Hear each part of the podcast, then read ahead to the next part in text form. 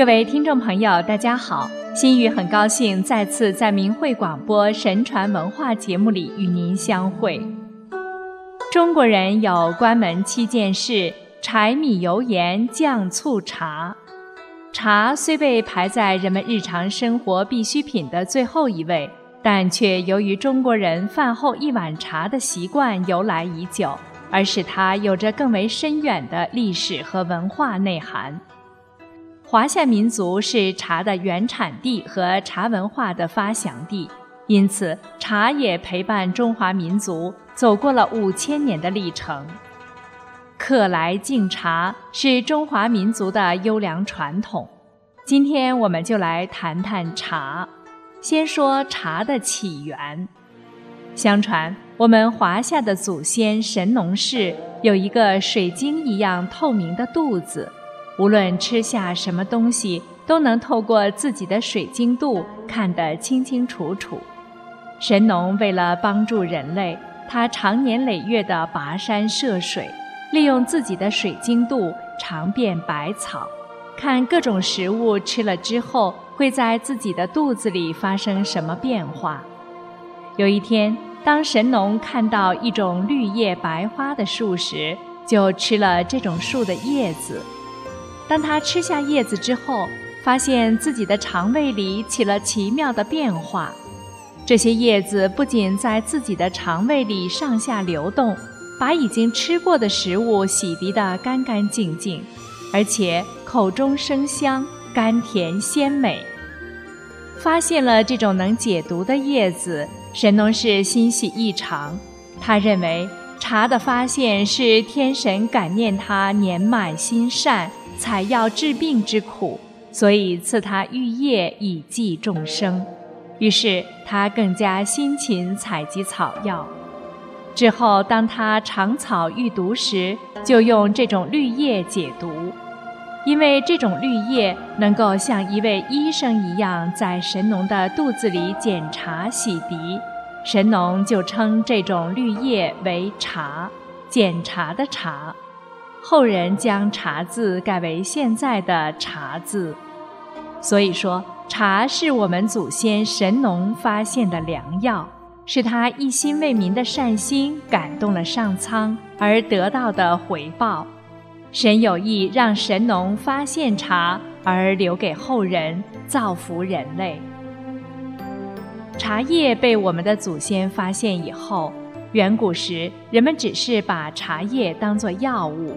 从野生的茶树上砍下枝条，采下芽叶，放在水中烧煮，然后饮其汁水。这种茶水滋味苦涩。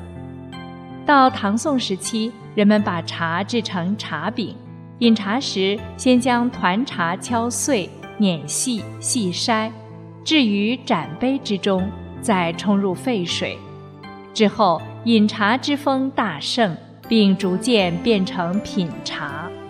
当时皇宫、寺院以及文人雅士之间还盛行茶宴，气氛庄重，环境雅致，礼节严格，且必用贡茶或高级茶叶，取水于明泉、清泉，选用名贵的茶具。明代之后，直接在壶或盏中气泡散茶。这样的饮茶方式简单而方便了，但随着时代的变迁、快节奏的生活，今天的人饮用即冲即饮的速溶茶，而大多数人只是在饮茶而不在品茶了。那么，中华的茶道文化都有哪些内涵呢？唐代的陆羽通过对茶多年的观察研究，撰写了《茶经》一书。总结出一套种茶、采茶、煮茶、品茶的方法，并赋予茶艺一种深刻的文化内涵，形成了最初的茶道。后人称陆羽为茶圣。茶道文化体现了中华传统文化精神的特点，是茶与道的结合。茶道文化也是一种中介文化，以茶为载体。来传承中华传统文化的精神。那么，什么是茶道呢？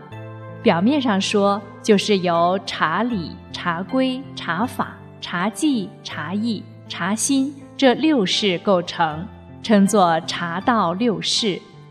茶道修习就是通过茶道六事来证悟茶道精神。茶道修习的表面是技，但它的重点不是技，而是心。要修习茶心，要修习茶心，又必须从修习茶技开始。所以明白这个道理，才可以谈茶论道。茶是苦的，但苦的有味。品茶的人从茶的味道中品味人生之苦，人生有多苦？佛家认为有生老病死之苦，怨憎会苦，爱别离会苦，求不得会苦等等。凡是构成人类存在的所有物质，以及人类生存过程中的精神因素，都可以给人带来苦恼。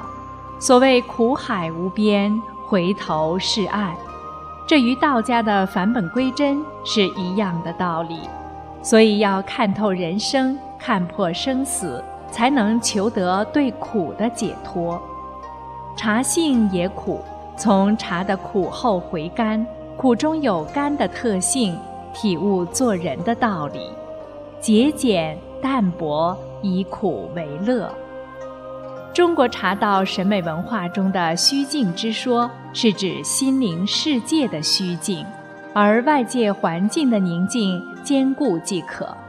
只要自我心灵不失虚静，则明叙也罢，说笑也罢，听曲也罢，赏戏也罢，皆无不可。